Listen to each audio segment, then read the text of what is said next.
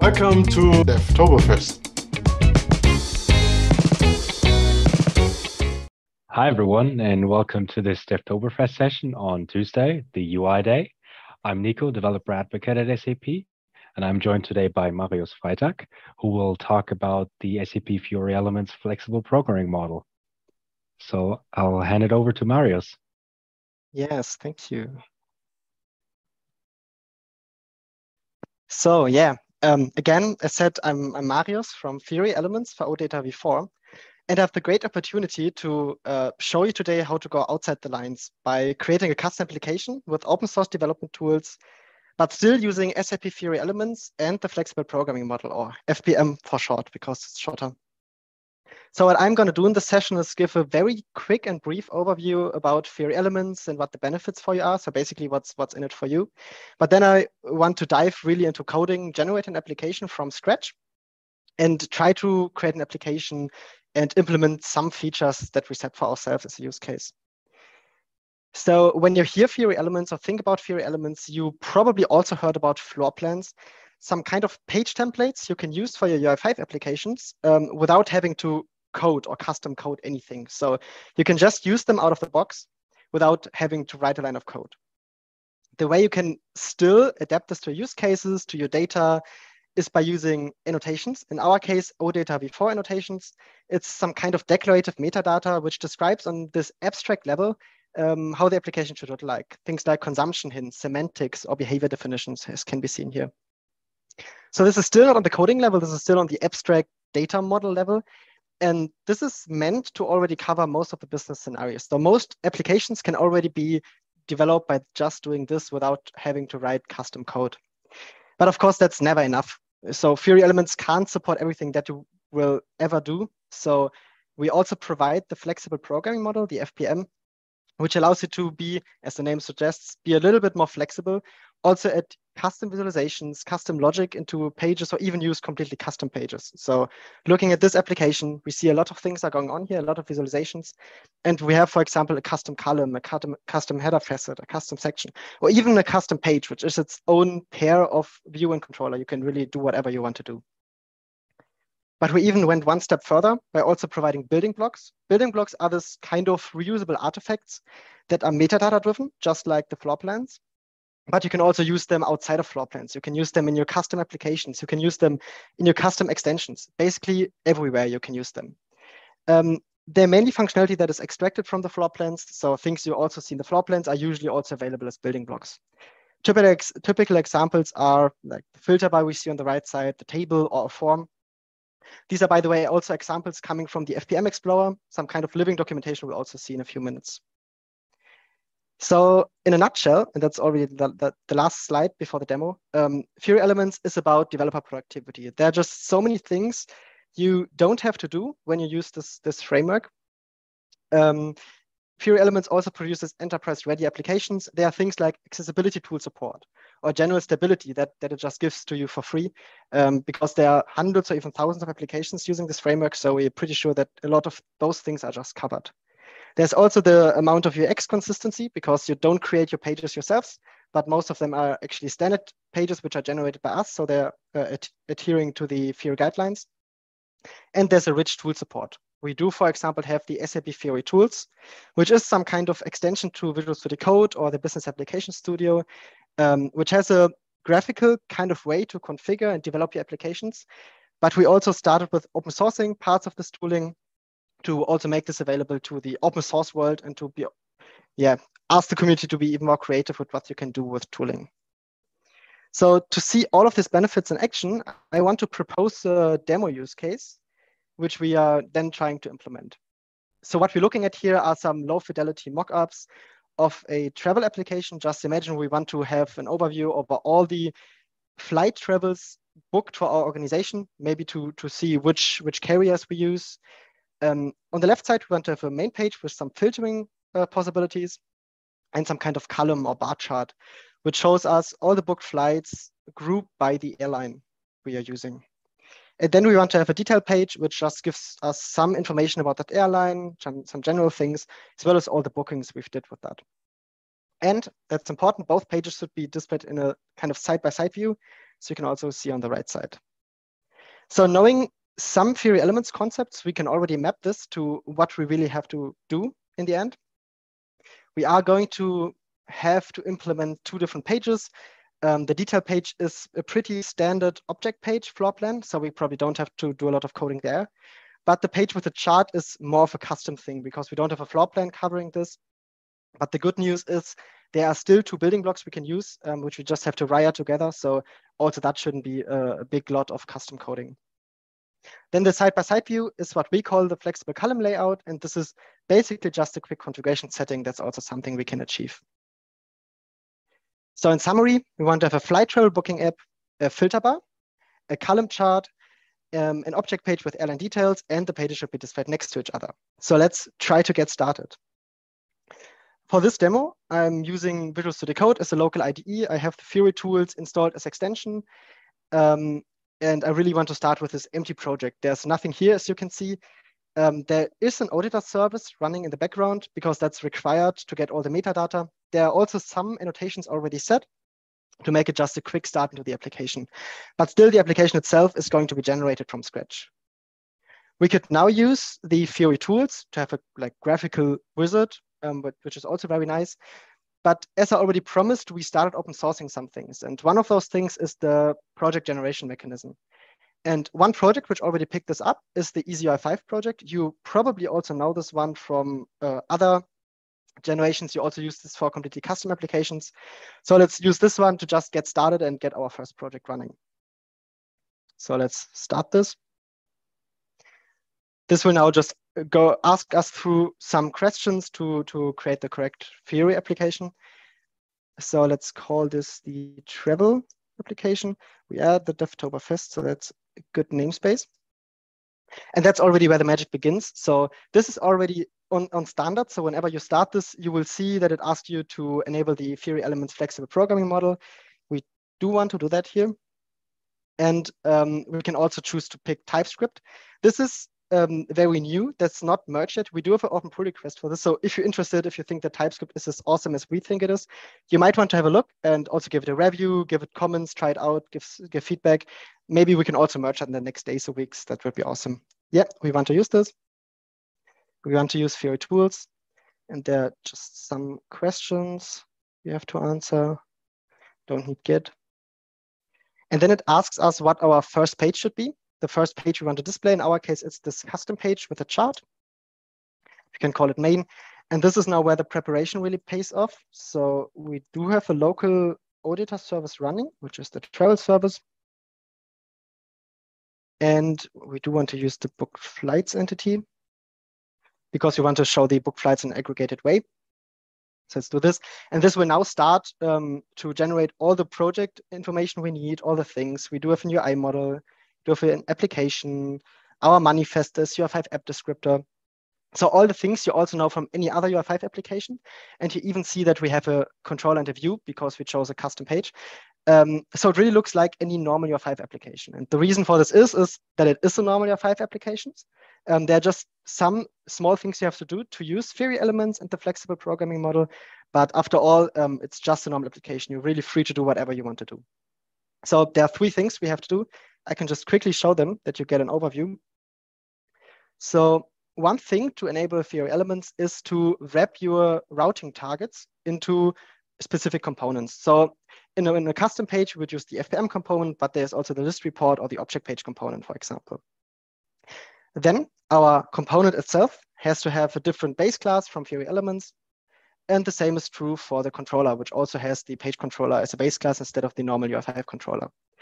Um, those um, those inheriting me mechanisms are just there to to spawn some logic, but as well have some more convenient APIs. We will also see some of that um, in a few minutes to to do some some things you usually have to do in a more convenient way.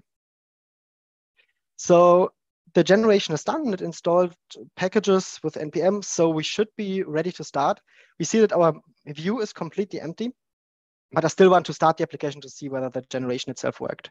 We could now use npm to start this, but of course we also enable the Fiori tools. And this is also where I want to show you the tools for the first time. So we can reduce this a little bit. We're not gonna need that anymore. So um, this is the application info, and this basically gives us all the information we need for one Fiori application, and um, also gives us all the different tools we can use, all the commands we can spawn. In our case, we want to preview the application, so let's do that. I can even see that it does something in the terminal, so that's completely transparent to see what it does. And then it starts in the browser, and we see, yes, it is working. We do have a main view. It does not have a lot of content, but that's actually also what, what's expected here, right? How should the tooling, the generation know what we want to have in there? So this is now where we have to start giving some life to um, to the view. So we do have an empty view, and I already kind of spoiled that we will be able to use two building blocks here, the filter bar and the chart. But the way you could usually usually find out what kind of building blocks are there is by looking at the ui5.sap.com documentation, going to tools, and there is the FPM Explorer which is just some kind of living documentation to show you all the great things you can do to extend your Fiori Elements applications. Um, we are interested in building blocks, and we already see we have a filter by here. Let's just take the overview. So how this Explorer works, we always have a running application on the left side, and we have the coding on the right side. And the really awesome thing is that this is connected. So this is evaluated live. So we can change this. Maybe let's try Oktoberfest and also appears on the left side. So that's a really nice tooling you should know in order to prototype using building blocks, using other extensions, and see how different configuration changes um, change the outcome. But we want to have this filter bar definition here, copy it in. Um, we actually don't need the handlers, and we also don't need the annotation qualifier here. So that's the OData annotation, which is set for the filter bar configuration. This is already there in the backend. Um, it's a pretty simple annotation, and I didn't want to want to also go into backend development here now. So let's have a look at how this looks. The application is refreshed, and yes, it, it works. So we do have a, a fully working filter bar here, which has some value helps configure. That's of course all done by annotations, which has like a drop down here. We can even adapt filters. That's one of those enterprise features I was talking about. Um, which is just out of the box that we can select different fields. The end user can configure how the UI should look like, change the order, and so on. We can also press on go, but of course that's not going to do a lot because we don't have any display of data. So what should it do if we don't have a data, a data there? So that would also be the logical next step here. The next step by adding the chart. So you have probably also seen that we do have a chart building block as well. Um, it even shows a nice bar chart here. That's also something that we want to achieve. Um, but I want to do it differently for the chart because um, until now, I just added the annotation already beforehand and it just worked magically. Of course, nobody will believe me that you can just add a chart and it's there. So I also want to show you how to create the actual annotations for this. So uh, how to make sure that it displays the correct data. And for this, we can use the, the Fiori tools again there is something which is called the guided development. Um, just as the name says, it's basically a collection of guides for common development tasks, um, which really shows you how to how to do those. So what I want to do is add a chart building block, which is there for custom pages. We can directly start this. And this now just um, is like a wizard-like approach to just um, run us through the steps that we're gonna going to need to do. So we have to add an annotation for the chart and then add the building block. And for the filter bar, the first step was already done, and we only had to do the second part, but now we have to do both parts. So the questions here are pretty simple to answer for me. Um, so we want to show the book flights. Um, let's just call it my chart, doesn't really matter. The title should be book flights. I think, I don't remember the mockup, but let's hope that's correct, by airline. And as a chart type, we want to have a column chart, and we want to measure the count of flights and group by the airline ID it directly generates the EDMX annotations here um, that we are going to need for this. Um, we can just copy them or insert them automatically. And they're here. We don't really have to care about them. They're just there and it works. So next step. Now, where the annotations are there, we can just add the building block to our XML view. And for this, we select where we want to add it. The ID doesn't really matter. Book flights, and then it already shows the chart I've just created we want to add it to the content aggregation in the XML, and we can directly associate the filter bar by referring to the ID. And why not have some personalization? Um, enterprise features are always good. And we have a single select mode. So that's the coding. It looks a lot like the filter bar coding because it's also similar. It just refers to an annotation. And this time with a qualifier because we qualified the chart. So insert that as well. And maybe let's just quickly format this. So now we see we have a filter bar and a chart, and those are semantically connected. So let's see how, how this looks like. Going back to our application. Yes, so we do have a chart, which even shows correct data, I assume, but it's not looking too well. Um, there's some scrolling. So I, as a quick fix, would just add this into a V box with some margin. And refresh, yes. So this pretty much already looks like our mockups. So I would say the first page is done, but we also have to check whether the functionality works. So let's see if it's able to filter. So right now we are at 1K. If I change this to open, we are at 500. So even the filtering works in this case. So the page is basically done. And there are also, of course, those personalization things. You can change whatever you want to show. Now we have it by customers, which yeah, you can also do. So a lot of things that are just given to you out of the box by using the building blocks. So first page is done, which is also probably the hardest page because it's the custom page. Now let's have a look at the second page. I already said we can use a standard object page for this purpose. So um, obviously, we're not going to create a view and controller pair for this because we don't want to do it manually. We could add this to the manifest configuration where all the configuration lies. Or again, we can use the Fiori tools for this. And there's another thing which is called the page map, um, which essentially does what the what the name says again. So we have a map of all the pages used in the application. Right now we only have one, which is a custom page called main on the book flights entity. So let's add a new page, which should be an object page on the airline navigation. It is created and the navigation is already set up here. So let's see what that did. of course not a lot. So you can trust me, the page is there, but the navigation is not there yet. Because how should the framework know that clicking on this random bar chart should you should should be a navigation? So this is of course the first time we have to add actual custom coding for sure. Um, but knowing that we have some building block APIs and, and extension APIs, that should also be quite simple. So let's try to do that. Um, so what we basically want to achieve is whenever we click or select one of those columns, we want to navigate to the object page. And so the obvious thing I would look for is some kind of event we can listen for. And fortunately, we do have autocomplete here, so we can see different things. And yeah, the selection change looks pretty good. So let's implement this. Um, and in the controller, we now need our event listener, of course. Um, we are in TypeScript, as I already said. So this will give us some nice things. Um, so let's add this. And we probably need an event parameter, which is of type UI base event. Um, and let's just try to get the payload data from this event, um, which is called data.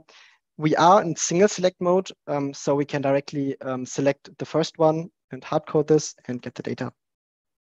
And to visualize this, I would like to alert this um, to just have this quick pocket pop-up to see the data, to see what we can do with it. Okay, we do see that the event handler was registered, but I forgot to JSON stringify, of course. So let's see. Yes, so this is basically the data which we get once we select something. Um, and what is important for us is this airline ID because that's kind of the, the uh, primary key in order to identify the airline, which we then want to show on the object page. So that's kind of the context we're gonna have to set for this. Um, but before we use this, I just want to show you an issue. Um, the dialog always comes up twice, once with the old one, once with the newly selected one.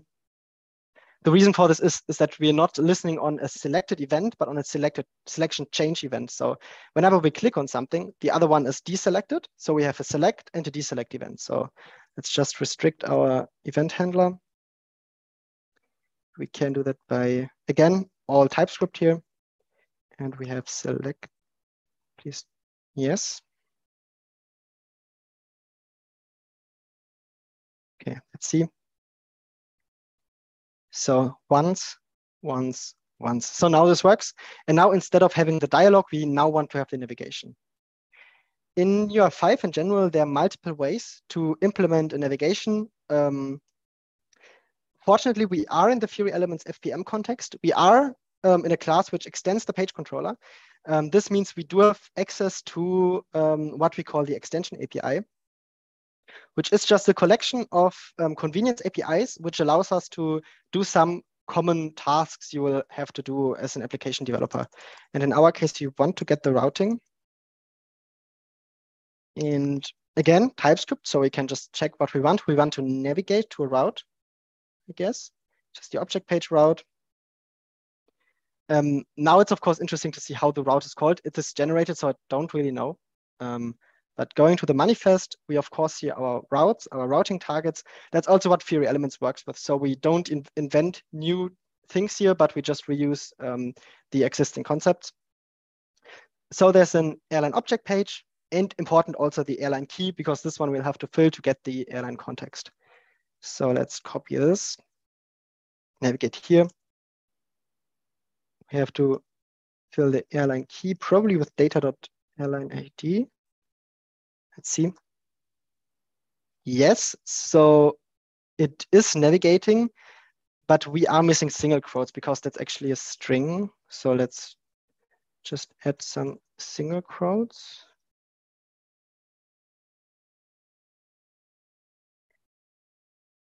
Okay, we will have to go back.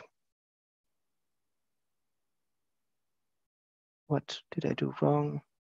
Yeah, we're missing closing brace. Yeah, so let's see. Yes, so the object page comes up. Of course, that's a lot of magic right now because suddenly we do have this page configured to our needs. This is, of course, again, um, working because of annotations that I've already set on the OData service. But in this case, that's that's actually kind of easy to configure via the tools as well in a graphical kind of way in this guided um, thing. But I just wanted to uh, make this part shorter and just have the annotations there already. So both pages are working fine. And what we now need is the side-by-side -side view. I already promised that's pretty easy. Um, we can use the page map for this because the page map does not only create pages, we can also configure settings for the application. And here we see we have the flexible column layout configuration. Choose this. Want to have mid expanded, meaning the, the page on the right side, it's, it's a little bit bigger once it is expanded. Maybe refresh for good measure. And yes, so we see this is responsive now that the left side gets smaller, the right side appears. We can navigate and it works. We can even make this bigger, smaller, close this. So one configuration setting was enough in this case to show both um, pages side by side. So in what, like 50 minutes, we were able to, to fulfill this use case. Of course, this is now a very specific use case and well-trained, but of course, this also works for any other data sets. What's important is that you have an OData service accessing the data and that you have the metadata in place. There are, of course, other small things like the title, maybe some margins, maybe some things you want to change. Um, but I think that's a good first version to go to your colleagues, to discuss, to even go to your customer and to just see what kind of next steps this application would need. So with that, let's go back. I think those four requirements are pretty much fulfilled. Um, booking app, filter bar, column chart, object page, pages are displayed next to each other.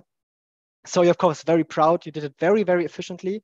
Um, so you go back to your customer and you show it to them and then they tell you, oh, wait, I forgot something. I also want to display a map of the airline base of that airline on the detail page in order to see where the airline comes from, where, where, it, where its base location is. Um, might influence some decisions.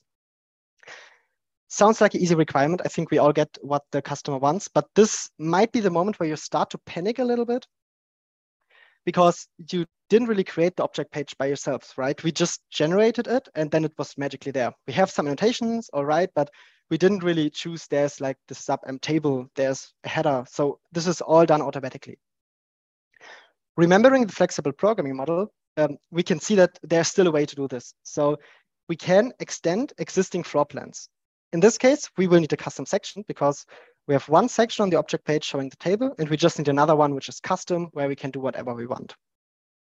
So let's also try to do this. The page map is even more versatile than we thought because we can also go inside of pages, which then shows us the general structure. So in this case, we do have one section which is called travel data, and which has a table, um, some columns which we could also change here. Um, but we want to add a new sec, no, that's the wrong button, a new section, which is a custom section. Let's just call it map. We could also directly internationalize this, doesn't really matter. We call, create a new fragment, call this fragment custom map section and anchor it before the travel data. To have it just on top. So let's add this. It's doing its stuff. And we see that a new fragment was generated, which just is, is just any XML, your blank canvas, you can do what you want to do with it. Right now we display a text. So let's see if that text appears. And yes, it does. So now we can do anything that we want. Of course, specifically for this use case, we want to have a map. Maps are kind of tricky. They're uh, in JavaScript and HTML. Of course, multiple ways to do this. We could embed Google Maps. We could embed things like Leaflet or any other library. We could just custom code a control. Um, I want to make this very easy for this demo. Just copy in something, some magic, and use a fragment. Um, so this fragment just magically um, shows an image of a map based on the airline key which is selected. Doesn't really matter how this is implemented. The, the general idea is you can do anything here. You can really add any control, any custom thing you want to have.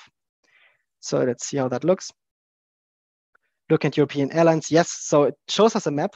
Um, let's say it's in, in Brussels. Um, you can also change and it's depending on the context. So yes, check next requirement done. We can go back to our customer. This was now like one or two minutes adding a new thing. Of course, again, very specific, very well trained, but I think you get the idea that you're very, very flexible with this. You can use your own pages, but still we use building blocks. You can use standard floor plans, but still add your custom things. And you're very flexible to add whatever pages you want to add and whatever navigations you want to add here. So again, going back, yeah, we got this new requirement. I think that's fulfilled as well. So we did all of those in this quick demo, and we were also very efficient about this. So not a lot of custom coding. We didn't have to reinvent the wheel, and we're very consistent because this mainly follows Fiori guidelines because we're not really creating any controls. We're just reusing things that are already out there. So with that, um, there are three things I want you to take away. Um, one of this is Fiori elements and Fiori tools really accelerate your app development. Many things that you get just out of the box. On top of that, the flexible programming model offers full flexibility. You can create custom pages, um, use standard floor plans, but still add custom sections to it. You can change the navigations. You can really combine how you want to combine this. And you can grow as you go. So you can even start with only custom pages. And once you realize you might be able to reuse something, just do it and probably everyone will find something, some building block that makes sense to just um, use instead of reinventing the wheel. Last but not least, there's a growing emphasis on the community and on open source. I already showed the integration into EasyUI5, for example. There are also other things which are already open sourced and other things that are planned, planned to be open sourced. And um, I already mentioned this pull request um, on the generator. So if you're interested, maybe have a look at um, that and try if you can yeah, also add your comments there. And otherwise, we're always very happy for anyone to, to approach us for questions, use cases, any ideas how we can make this better um, for all of you, and then also for all of us to grow the overall community. So with that, I want to thank you for your attention, and we can see if there are some questions. Are there questions? We had one person asking for you to show the OData service. Um, well, it, it, probably wouldn't fit into the scope. Um, if we have some kind of link collection, I will also I will be able to link the repository maybe so that you can have a look afterwards. Um, what we basically used is the object page configuration, which is pretty standard, the selection fields configuration. And the more complicated thing, the chart one is what we created. Um, but I think we'll be able to maybe send the repository um, later on. Yeah, sure. Yeah, we'll put it in the description. All right, we have one question. What about the existing Fiori Elements applications? Can we import those to VS Code and follow the approach of flexible programming model being showcased here, or do we need to start fresh? Yeah, so this is kind of twofold question. So one, tooling, yes. So you can import your project, maybe also create in the web ID um, in the past, and then there will there will be some kind of pop-up which asks you, do you want to convert this to the new Fiori tools? So that works. and with regards to flexible programming model, this is exclusively a feature of Fiori Elements for OData v4. So any v4 application will be able to use this um, from a specific version. But um, for OData v2, um, the concept of extension is a different one, which is not leveraging this flexible programming model I've shown. So it really depends on what kind of uh, version you're using here. Awesome, thanks. And with that, while people are thanking you for your demo, but other than that, we don't have any more questions. So great job. Okay, perfect. And I guess. Of course, if there's anything afterwards, you can also contact me. We can try to solve things. Let's see. Definitely. And we also have in the SAP community groups, we also have the thread with the event. So you can also post questions there. Um, feel free to do so. So thanks everyone for for tuning in and uh, talk to you next time. Thank you. Bye. Bye.